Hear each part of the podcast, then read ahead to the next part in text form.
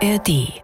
Podcast ist das Stichwort. Hallo Freunde. Route raus, der Spaß beginnt. Angeln mit Heinz Galling und Horst Hennings. Heute mal eine ganz besondere Ausgabe, eine Podcast-Ausgabe. Wir sind hier im Leibniz-Institut für Gewässerökologie und Binnenfischerei in Berlin am Müggelsee direkt und im Büro von Professor Dr. Robert Arlinghaus. Wir beide kennen uns schon ein bisschen länger und waren auch schon mal zusammen angeln. Deshalb duzen wir uns, Robert, und wir wollen heute reden über ein ganz besonderes Projekt. Ich sag mal Fischen, Angeln für die Wissenschaft. Boddenhecht-Projekt in Mecklenburg-Vorpommern. Untersuchung der Boddenhechte. Ich habe hier ein Hecht. Äh, Robert, fangen wir doch mal ganz von vorne an. Wie ist es zu diesem Boddenhecht-Projekt überhaupt gekommen? Wie äh, waren so die ersten äh, Gespräche mit Backhaus beispielsweise? Wie, wie ist das angeschoben worden? Ja, das war tatsächlich ein relativ langer Prozess. Also ich kenne die Bodden als Angler. Mitte der 2000er Jahre, 2005, 2006 habe ich da sehr häufig geangelt persönlich, also die Gebiete kennengelernt. Und äh, ja, über die Zeit, dann eben über Gespräche auch mit Guides und Anglern kamen immer wieder Beschwerden, dass es den Hechten nicht so gut geht und dass die Hechte zurückgehen. Ähm, und ob ich nicht mal ein Projekt machen könnte. Es gab also sozusagen aus der Praxis heraus diese Anregung. Und ich habe dann irgendwann, ich glaube, das war so, weiß ich nicht, 2012 oder 2013 oder sowas, ähm, mal einen Vorstoß gemacht, bin zum Landesanglerverband äh, gefahren und habe eine Projektidee vorgestellt, ähm, weil man natürlich eben mit der Praxis zusammen das auch entwickeln möchte. Mhm. Erster Ansprechpartner war dann eben der Landesanglerverband und ja, haben dann eine Unterstützung bekommen und habe dann einfach weitergesucht nach Partnern im, in der Region, der Landesforschungsanstalt für Landwirtschaft, Institut für Fischerei zum Beispiel, aber eben auch mit den Berufsfischereiverbänden geredet und dann am Ende eben das Projekt dem Ministerium ähm, vorgeschlagen. Dann hat das aber immer noch ein paar Jahre gedauert, bis das durchgesickert ist äh, und die Finanzierung geklärt war. Und äh, ja, so entstand eben die Idee. Also aus der Praxis, aus Praxisbeobachtung heraus und dann mit sehr viel Lobbyarbeit im Hintergrund. Warum macht man so ein Projekt? Mehrere Interessen. Also wir als, als Forschergruppe hier in Berlin äh, forschen wir seit sehr vielen Jahren zum Hecht. Also wir haben einfach Interesse an dieser Fischart, äh, haben sehr viel in den Binnengewässern gemacht das zweite ist dann, dass die Bodden eben sehr speziell sind, auch anglerisch und fischereilich interessant und speziell, weil sie eben diese salzangepassten Hechte wahrscheinlich haben, weil die Hechte recht groß werden, weil es einen Angeltourismus in der Region gibt, weil es aber auch interessante Konfliktsituationen gibt zwischen Naturschutz, Kormoran, Fischer, Angler. Und das finde ich persönlich spannend. Also in so eine konfliktreiche Situation reinzugehen und Erkenntnisse bereitzustellen, die helfen, die Bewirtschaftung zu, ver äh, zu verbessern. Das ist also ein ganz persönliches Interesse von meinem Team und mir, diese Art von Forschung zu machen. Also nicht im Elfenbeinturm, sondern wirklich für die Praxis. Wir waren ja mal zusammen, haben wir einen Angler-Stammtisch gemacht am Schweriner See, im Angler 2. Da warst du auch eingeladen, da war Till Backhaus auch dabei. Da ging das, glaube ich, gerade so los. Da war, das ist auch schon drei, vier Jahre her, glaube ich, aber da war das schon fast spruchreif. Ne? Dann wurden so die ersten konkreten Gespräche geführt. Wie, wie ging das dann, wie waren die ersten Schritte so? Genau, also zunächst braucht man ja Geld. Also es gab den Moment, wo dann eben die EU über so einen europäischen Fischereifonds und das Land Mecklenburg-Vorpommern die Finanzierung gesichert hat. Der Herr Backhaus hat uns einen Bewilligungsbescheid gegeben, ähm, dieses Projekt anzufangen. Und dann ist der erste Schritt, dann eben Personal zu suchen, also Mitstreiterinnen und Mitstreiter, mhm. äh, weil ich alleine natürlich sowas nicht, nicht bearbeiten kann. Das heißt, man bildet dann ein Team. Ähm, und dann waren die nächsten Schritte, dass wir eigentlich, äh, das war 2019 stand das dann insgesamt. Also wir hatten die Leute rekrutiert und konnten starten mit insgesamt fünf, sechs Leuten. Mhm. Dann hier in Berlin mit den Kooperationen natürlich in, in, in Mecklenburg-Vorpommern. Und dann ist der erste Schritt, dass man wirklich die Leute kennenlernt. Also wir haben das erste Jahr im Grunde damit verbracht, Gespräche zu führen. Ähm, mit Naturschutz, mit Fischern, mit Anglern, mit Verwaltung, mit Wissenschaftlerinnen, auch die in der Region forschen. Helmut Winkler, äh, alte Koryphäe, die an der Universität Rostock an den ja. Boddenvier gearbeitet hat, um sich einfach ein Bild zu machen. Mhm. Ne? Was, was gibt es für Möglichkeiten, was gibt es für Probleme, mhm. äh, was haben auch Leute vor Ort für Erfahrungen selbst gesammelt. Wir brauchten natürlich sehr viele Mitstreiter, die dann helfen nachher bei der Markierung von Hechten. Mhm Geräte, Equipment und so. Also man macht einfach viele Gespräche und baut Kooperationen auf und Netzwerke. Und das war der erste Schritt. Und dann der zweite Schritt war dann wirklich anzufangen, Hechte zu markieren, ein Besenderungssystem aufzubauen, um zu schauen, wie die Hechte wandern und wirklich dann ganz konkret auch in die biologischen Studien einzusteigen. Ich war ja dabei, äh, da waren wir auf Rügen, da seid ihr, sagt ja immer, wir sind im Feld, das heißt, wir sind äh, vor Ort und forschen, äh, markieren und so weiter. Äh, da habt ihr die ersten Hechte besendert mit Fähnchenmarken und teilweise auch mit, mit Sendern versehen.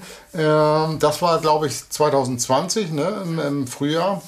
Da ging es los. Ähm, wie waren so die ersten Erfahrungen, die ihr da gesammelt habt konkret? Ihr habt ja zusammengearbeitet mit Fischern, mit Anglern, Guiding-Unternehmen, aber auch mit normalen Anglern in Anführungsstrichen. Erzähl mal, wie lief das? Genau, wir haben drei, im Prinzip drei große Fragen in dem, in dem Projekt selbst. Das eine ist eben die sozioökonomische und touristische Bedeutung des Hechts. Die zweite Frage ist, wie geht es dem Hechtbestand als solches? Also ist der überfischt, übernutzt, geht er zurück? Ja, nein. Wie ist da die wissenschaftliche Grundlage? Und die dritte Ebene sind wirklich fischereibiologische Fragen, äh, wie wandern die Hechte, wo sind die Laichplätze und so weiter. Und da greift dein, dein Punkt ein. Die, die, wir müssen natürlich dann Fische markieren, um dann über die Rückmeldung äh, von Fischern und Anglern zum Beispiel was über Wanderstrecken rauszufinden. Oder dann eben auch besendern. Das ist eine zusätzliche Markierung, wenn man so will, mit elektronischen Sendern, mhm. wo wir dann ein, ein Empfangsstationennetz von 140 Stationen halt installiert haben.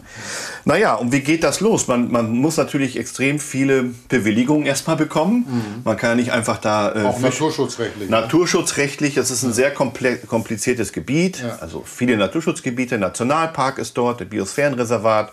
Das heißt, man braucht Bewilligung vom Naturschutz man braucht Bewilligung von der Fischereibehörde, man braucht tierschutzrechtliche Bewilligungen. Wir können nicht einfach äh, Sender in Fische operieren. Wir brauchen Bewilligungen für die äh, Stationen selbst, dass man also in den Bodden etwas reinbringt, nämlich Empfangsstationen. Das ist die Wasser- und Schifffahrtsverwaltung. Also Monate, Monate an Arbeit, um diese Anträge zu stellen und Bewilligungen zu bekommen. Der nächste Schritt war dann Mitstreiter zu finden, Angler, Guides und Fischer die dann eben teilweise freiwillig, teilweise aber auch als Auftragsforschung uns geholfen haben, Hechte zu fangen. Ähm, und dann eben auch bei der Besenderung, äh, also im Prinzip die Hechte bereitgestellt haben für die elektronische Besenderung. Und die Guides und Fischer selbst haben wir dann eben auch in die Tierschutzgenehmigung äh, mit eingebaut, dass sie dann auch von außen markieren durften, mhm. weil wir sonst gar nicht die ganze gro große Anzahl von fast 4000 markierten Hechten hätten hinbekommen. Ja. Also das war dann ein mehrmonatiger Prozess, teilweise Jahre, um eben diese Fische zu fangen, zu besendern. Und das natürlich über das gesamte Gebiet zerstreut, um eben nicht nur einen Bodden zu untersuchen, sondern die gesamten Bereiche. Ja, ich habe hier gerade so eine kleine Postkarte in der Hand, hier markierten Hecht gefangen. Das habt ihr quasi in Umlauf gebracht, wie man sich verhält. Äh, und als kleinen zusätzlichen Anreiz für die Angler gab es dann äh, für den Erstfang, glaube ich, wenn einer sich gemeldet hat, mit Originalmarken 100 Euro Prämie, wenn man sich gemeldet hat mit weißen Marken. Und dann äh, wird auch noch verlost, äh, eine Sach Sachpreise werden auch noch verlost, ne? mehrere. Ne? Äh, wie viel äh, seid, habt, sind ihr bis jetzt gemeldet worden? Wie viele Hechte insgesamt? Ähm, es gibt, wie gesagt, zwei Arten von Hechten, wenn man so will. Die Orangenmarken, das waren normale externe Marken. Da ging es darum, wirklich zu schauen, wie ist die Wanderstrecke vom Erstfang zum Wiederfang. Ähm, die Meldenden haben natürlich auch die Längen angegeben, das heißt, wir können auch etwas über Zuwachs lernen. Und die für uns wichtigeren Marken waren die weißen, da war nämlich ein elektronischer Sender in der Bauchhülle, deswegen gab es da auch einen höheren Preis zu. Mhm. Und natürlich wurde, konnten die Fische mitgenommen werden, ganz normal, aber auch zurückgesetzt werden, gerne bevorzugt auch bei diesen weißen Marken, damit der Hecht eben weiter uns äh, etwas verrät über sein Verhalten. Und wir haben zum Beispiel von etwa rund 300 20 ähm, äh, besenderten Hechten haben wir 84 äh, Rückmeldungen bekommen. Das ist ein sehr hoher Anteil von Hechten wurde wiedergefangen und mindestens einmal gemeldet. Ähm, ja, und bei den normalen Marken waren es, glaube ich, wir haben, glaube ich, rund 4000 äh, am Ende markiert gehabt und haben, wenn ich es nicht völlig falsch im Kopf habe, irgendwie sowas 700 bis 800 ja. Rückmeldungen das ist, bekommen. Das ist eine gute Quote. Das ist eine gute Quote. Es gibt natürlich bei diesen Rückmeldeaktionen, versuchen wir wissenschaftlich selbstverständlich einen Anreiz zu schaffen, dass man das macht. Aber es gibt natürlich auch ähm, ehrliche Fehler. Zum Beispiel wachsen diese ähm, diese Marken mit der Zeit auch zu. Da gibt es einen Algenteppich da drauf. Manchmal fallen die auch raus. Aber insbesondere, wenn hier so Algen anwachsen, dann ist es wirklich schwer auch zu erkennen. Das heißt, es gibt durchaus Fehler, dass man die Marke übersieht. Manche Anglerinnen und Angler und Fischer haben auch nur die Telefonnummer notiert. Aber auf der anderen Seite der Marke war die eigentliche Nummer des Hechts, sodass es eine Meldung gab, aber wir wussten gar nicht, welcher Hecht es war. Und natürlich gibt es auch strategisches Nichtmelden. Also nicht jeder findet so ein Projekt toll und da gibt es eine, eine, Dunkelziffer von Nichtmeldungen. Wir sind ganz zufrieden mit der Rückmelderate, aber wir sind uns sicher, dass wir sie ungefähr um die Hälfte unterschätzen. Also die eigentlichen Fänge sind wahrscheinlich doppelt so hoch. Du hast gesagt, also ihr habt auf der einen Seite natürlich äh, Angler gehabt, die viele Fische gemeldet haben, äh, Guiding-Unternehmen, Team Boddenangeln ist involviert gewesen. Äh, wie sieht es aus mit den Fischern? Haben die, äh, wie war die Zusammenarbeit mit den Fischern? Die war genauso gut oder schlecht wie mit allen anderen Akteursgruppen auch. Also unter Anglerinnen und Anglern und Guides gibt es Personen, die sehr offen sind und Lust haben auf Wissenschaft und die machen dann auch mit und es gibt welche, die das nicht tun und so ist das bei, bei Fischerinnen und Fischern auch.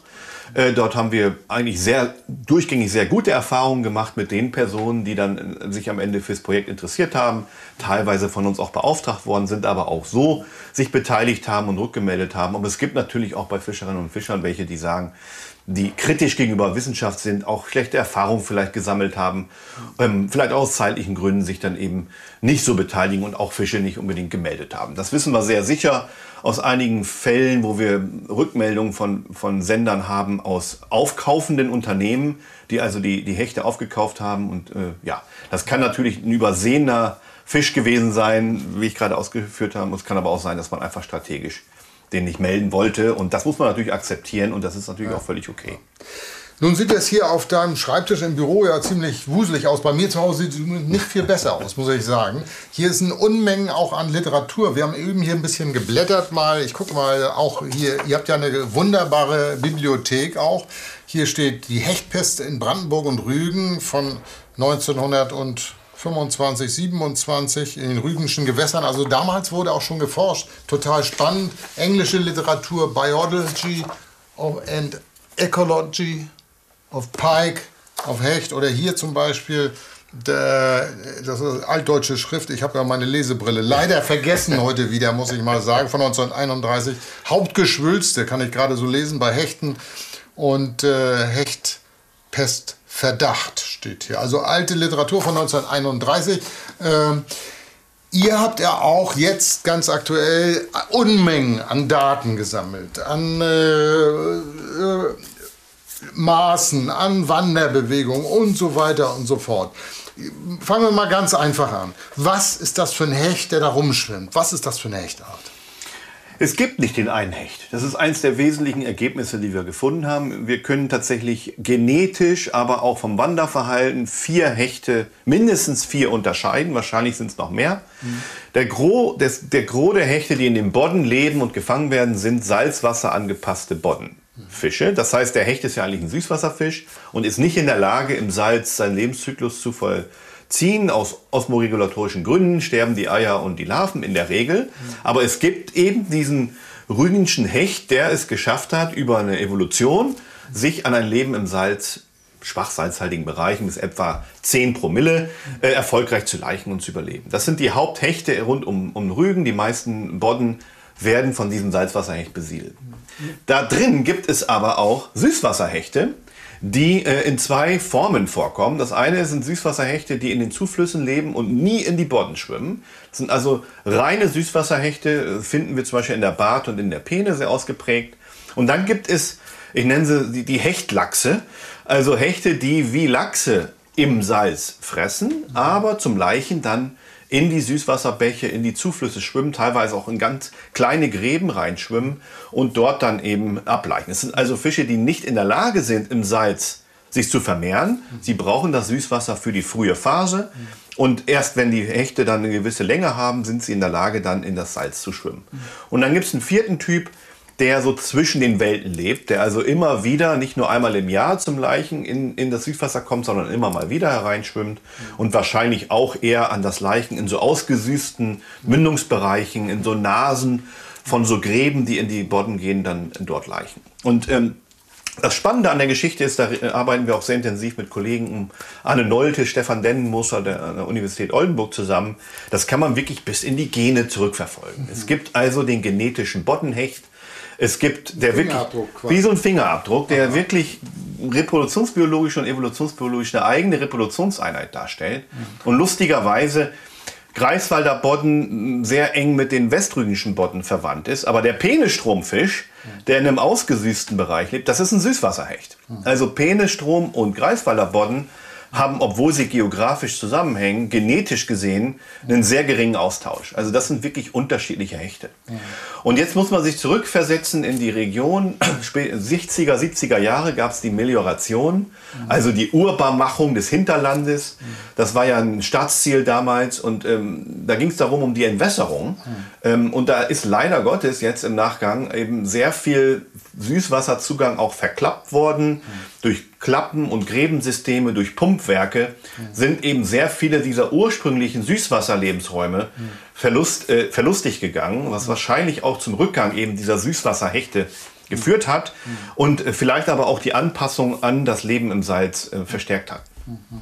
Ihr habt ja verschiedene Stationen, auch du kannst ja noch mal aufmachen, die äh, äh, Grafik von den unterschiedlichen äh, ja, Messstationen, wo die vorbeigeschwommen sind, wo dann quasi die registriert wurden, äh, die, die äh, Sender.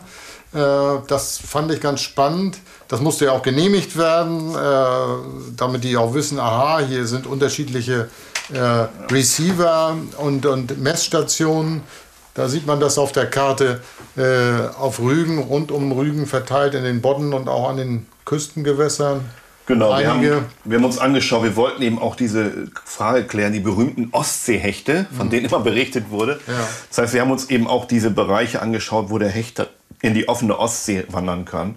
Und ja, man versucht eben möglichst alle Bodden und alle Zuflüsse abzudecken, dass wir so ein bisschen die, die Wanderbewegung halt besser verstehen können. Was ist denn, was kann man denn hauptsächlich sagen? Also du hast gesagt, es gibt ja vier verschiedene Hechtarten, einmal diesen Lachshecht, dann einer zwischen den Welten, dann einer, der mehr im, im, im Brackwasser sich wohlfühlt und dann den Süßwasserhecht. Ich glaube, das waren jetzt diese vier so genau. grob skizziert. Äh, was ist denn so das Ergebnis? Was ist, so, was ist denn äh, der, der, der Marathonläufer unter den Hechten hier, der Ultralangstreckenläufer? gibt es so einen? Ihr habt doch sogar einige, also die haben ja Marken, einige so, haben sogar Namen gehabt. Ne? Erzähl mal, was. Äh, ja, wir, man muss sich natürlich auch irgendwie selbst motivieren und auch ja. die, äh, die Guides, die beteiligt sind. Wir haben also alle größeren Hechte auch mit Namen ausgestattet. Wie, Linda, Linda, oder. Äh, was ist denn Linda zum Beispiel? Wo ist Linda denn gewesen? Linda war, soweit ich das in, in, Erinnerung habe, war ein Hecht, den wir in der Grabo markiert hatten. Das war ein Fisch, der glaube ich so 1,10 Meter zehn lang war. Mhm. Und das war so ein Beispiel, so ein typisches Beispiel für den klassischen Boddenhecht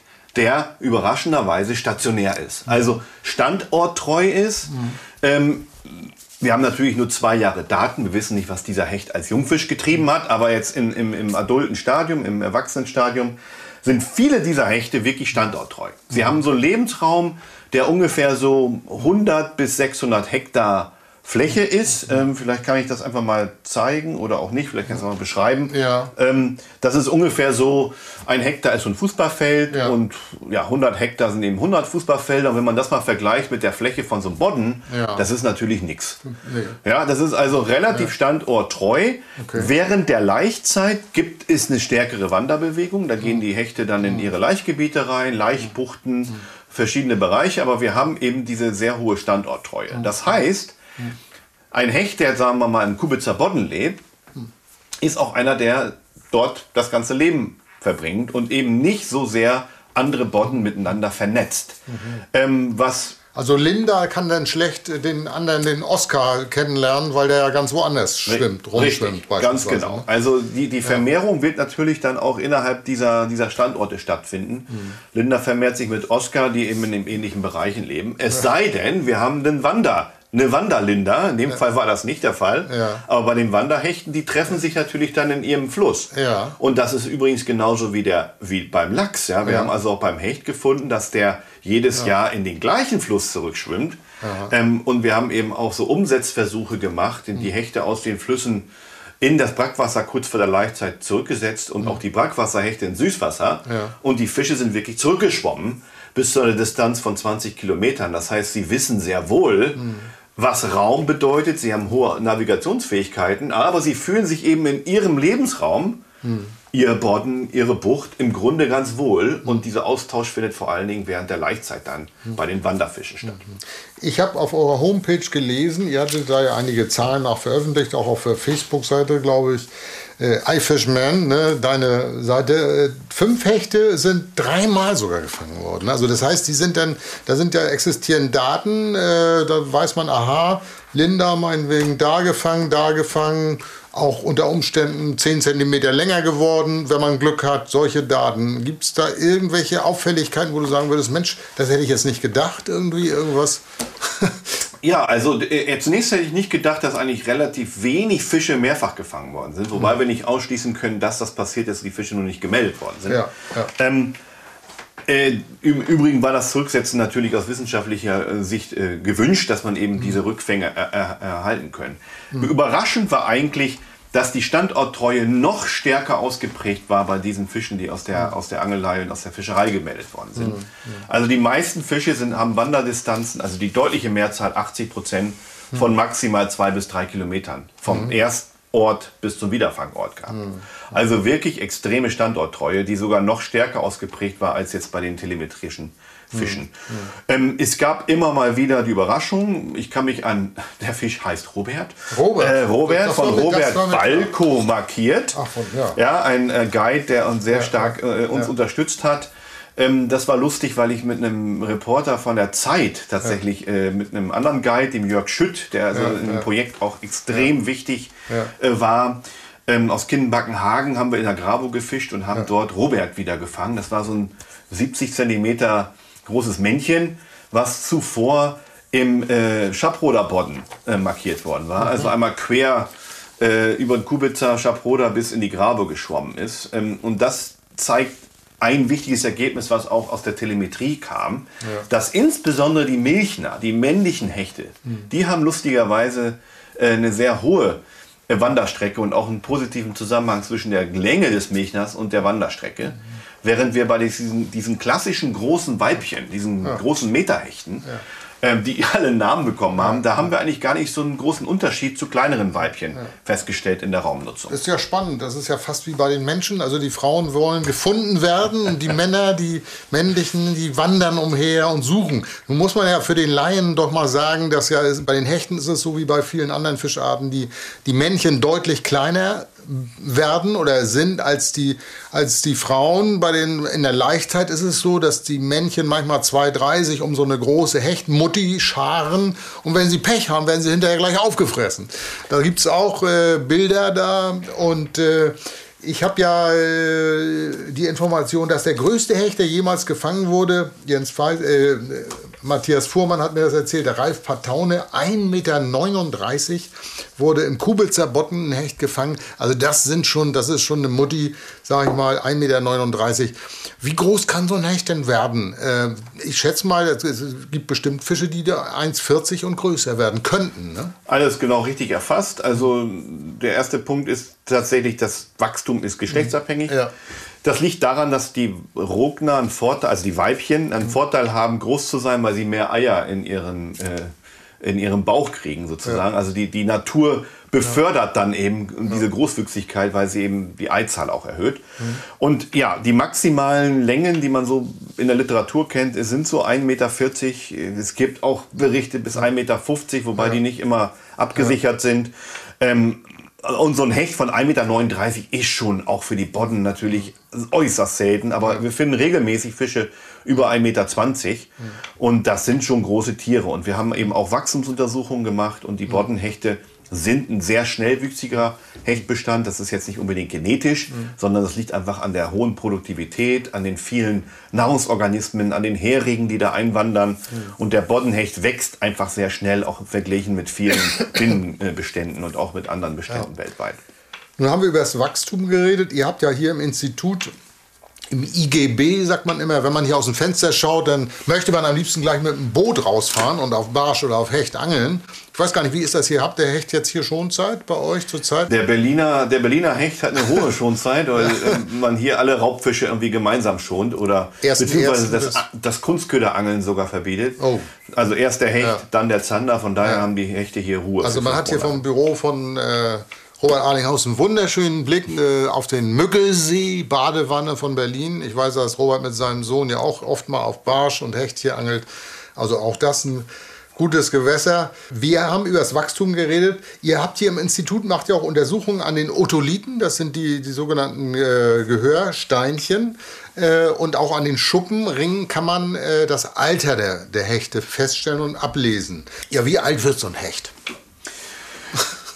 Einfache Frage, schwierige Antwort. Denn ähm, wir haben auch hier mit dem Timo Rittweg, der bei uns Doktorand ist, sehr intensiv an der Frage der Qualität von Alterslesungen gearbeitet und festgestellt, dass, dass die Schuppen, die man sehr häufig verwendet, in, auch in der früheren Literatur, auch aus Rügen im Übrigen, äh, wurden sehr viele Altersbestimmungen an Schuppen durchgeführt. Das ist so ähnlich wie so Bäume, die so Ringe bilden. Ja. Ja, Aber der Zuwachs der Hechte nimmt natürlich schon mit dem, mit der, mit dem Alter ab.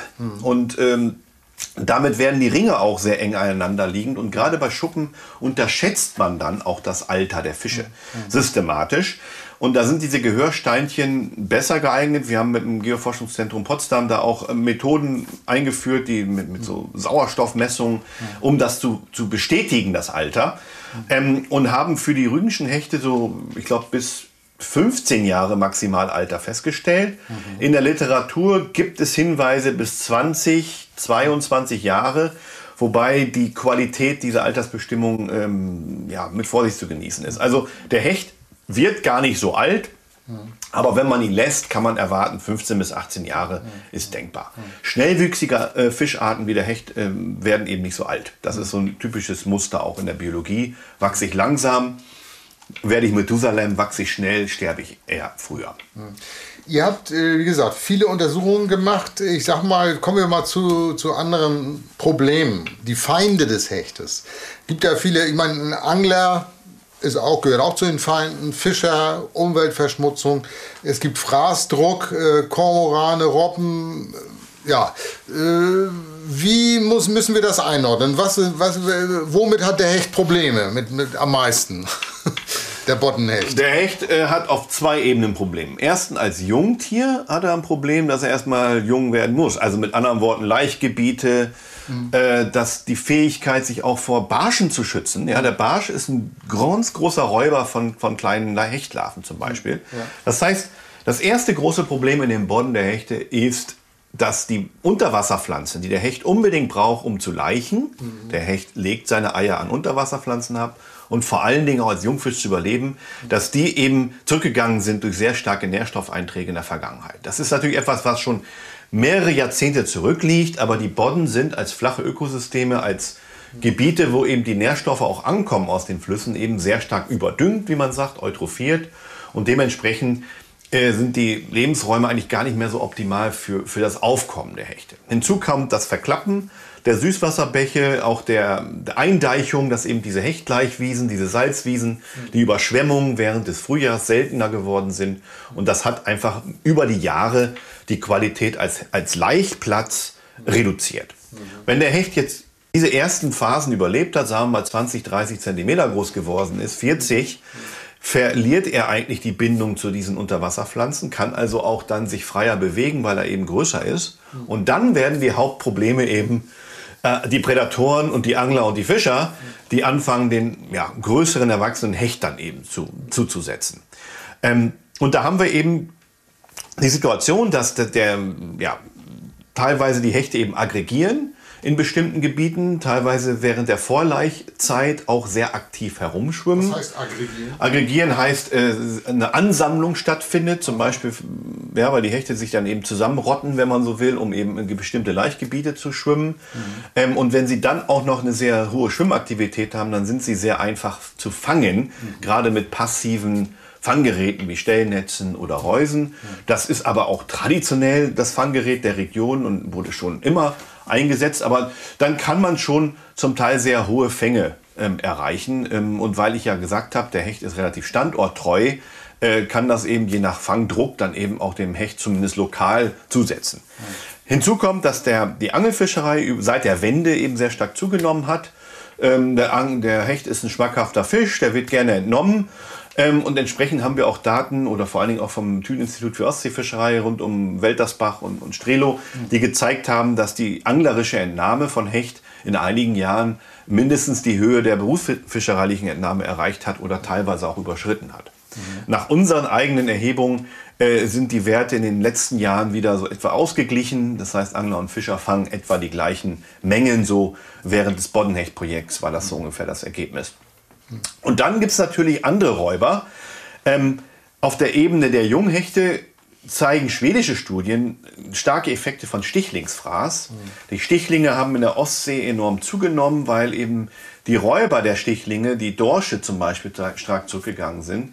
Und es gibt eben Hinweise aus Schweden, dass, dass gerade die Hechtlarven sehr stark von Stichlingen dezimiert werden. Mhm. Für die rügenschen Gewässer fehlen uns leider die Daten, um das abzusichern. Und wenn der Hecht groß ist, kommt Kormoran und wahrscheinlich auch Kickelrobbe, mhm. zumindest bei der Kickelrobbe eben sehr schöne Daten aus, aus Schweden vorliegen, die zeigen, dass sie doch zum Teil erheblich auf die dortigen Hechtbestände einwirkt. Ähm, und in den Gebieten um Rügen ist der Kormoran eben ein sehr starker und effektiver Räuber. Und dort haben wir eben festgestellt, dass die Kormoran-Konsumption etwa so abgeschätzt werden kann mit 50 Tonnen in den letzten Jahren pro Jahr.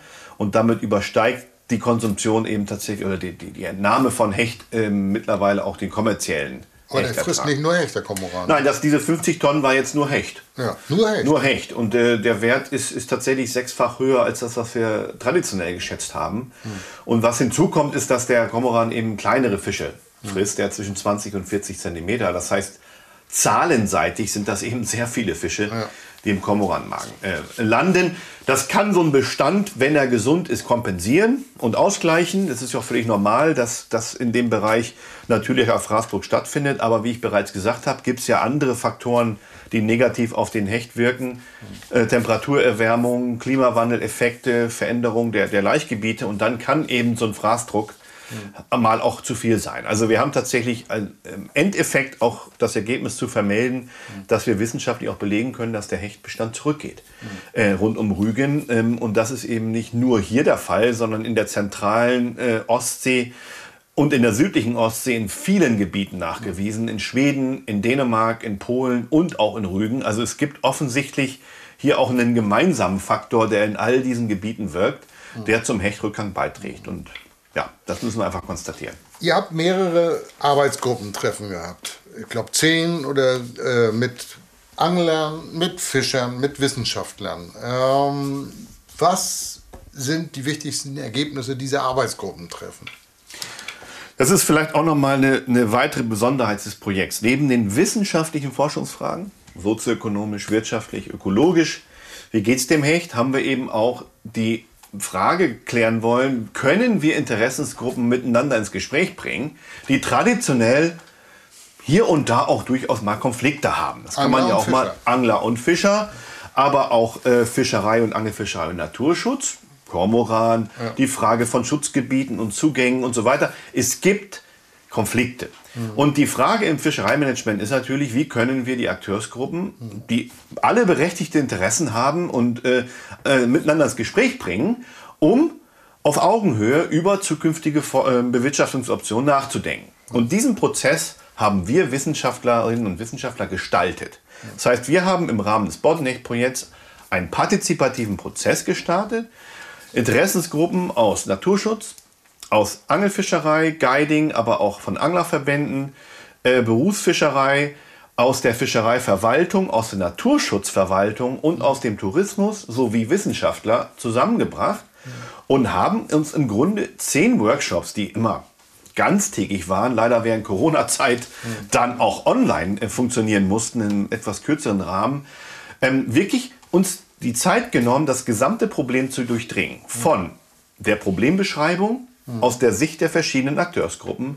zur Entwicklung einer Vision für die Zukunft, mhm. die Ableitung von Bewirtschaftungszielen und haben dann 50 Maßnahmen, die potenziell möglich wären, Lebensraumaufwertung, Fangregularien, Kormorankontrolle, äh, Schutzgebiete.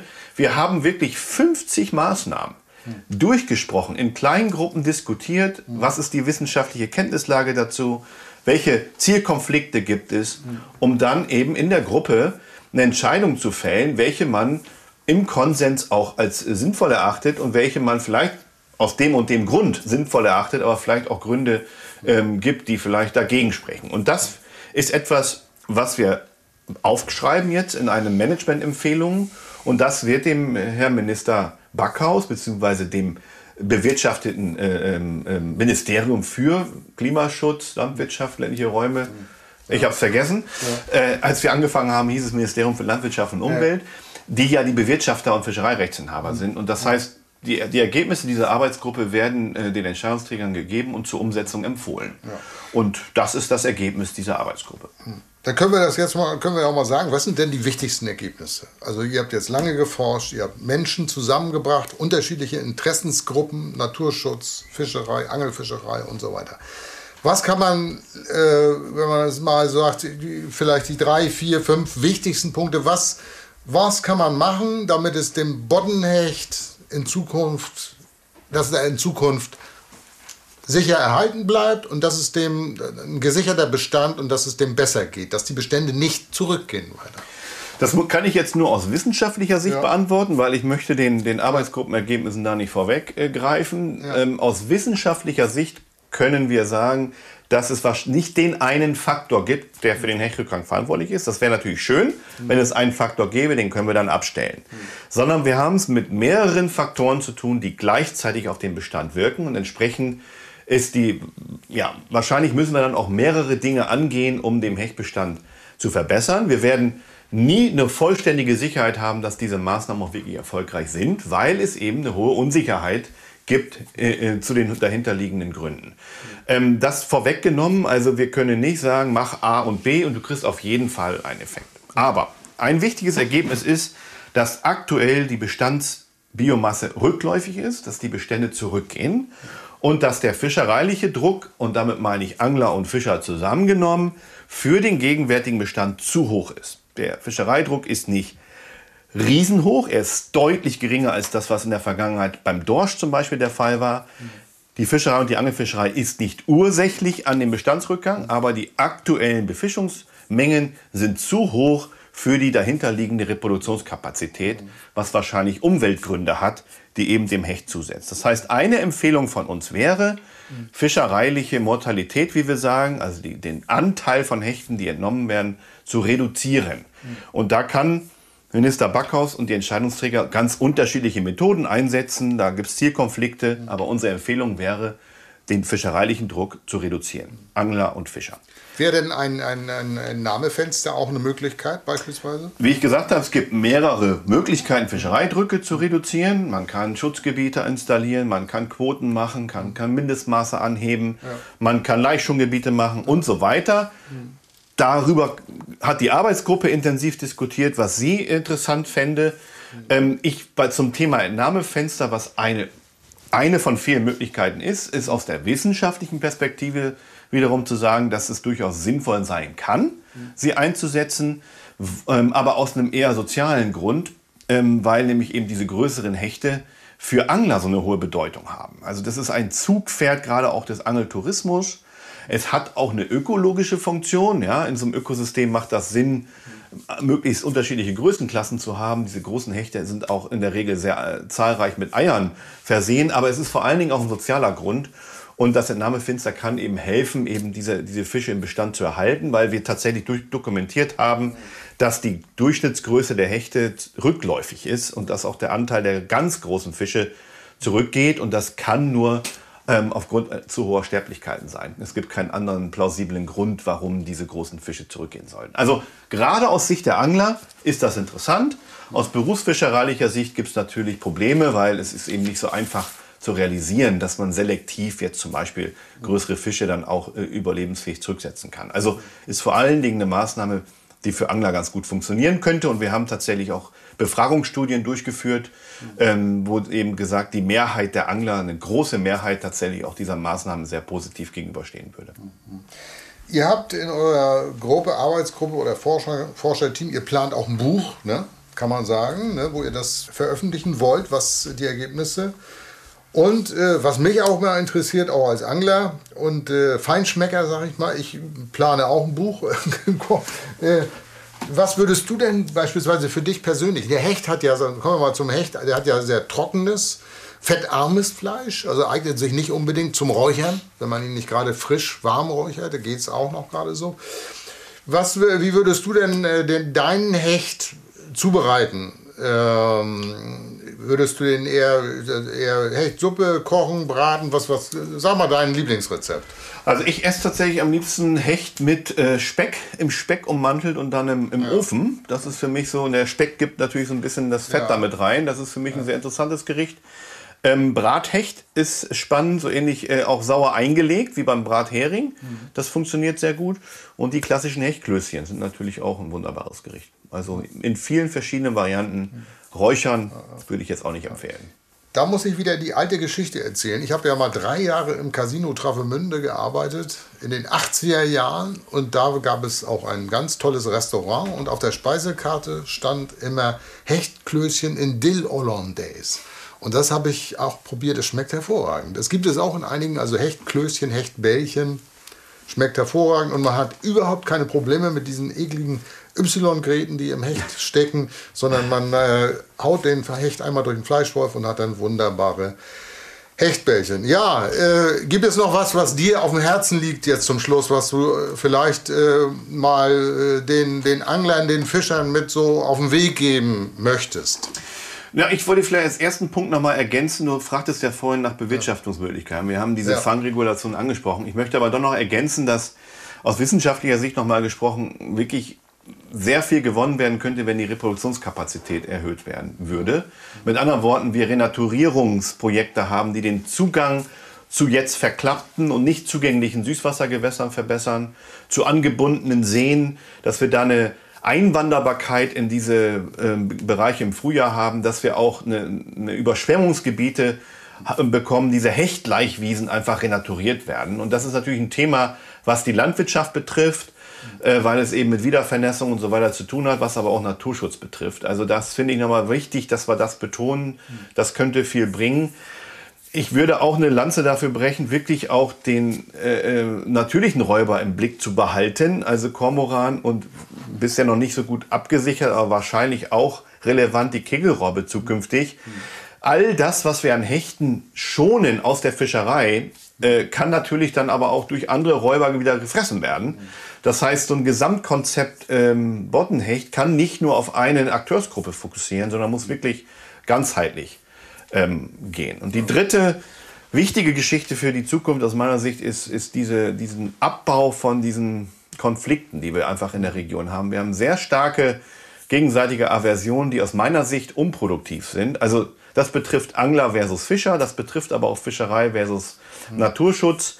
Und ich fände es sinnvoll, so eine Art von partizipativen Prozess, den wir jetzt gestartet haben, wirklich ähm, einzusetzen für die Zukunft, dass man im Gespräch bleibt, weil dieses Miteinander reden, auch miteinander ausloten, wo Unterschiede in den, in den Vorstellungen sind, äh, hat sich, glaube ich, bewährt und ist etwas, was eben auch für die Zukunft, nicht nur für den Hecht, sondern für die Bewirtschaftung von Zandern, von Barschen, von anderen Fischarten in der Region wichtig sind. Ähm, und ja, das wäre mir ein großes Anliegen, eben anzuregen, dass man solche Prozesse etabliert aber auch die Datengrundlage bereitstellt. Also wir, wir stochern bei ganz vielen Dingen weiter im Dunkeln, weil es zum Beispiel kein Küstenmonitoring gibt, was wirklich die Stichlingsentwicklung und andere Fischartenentwicklung in den Bodden abbilden lassen würden.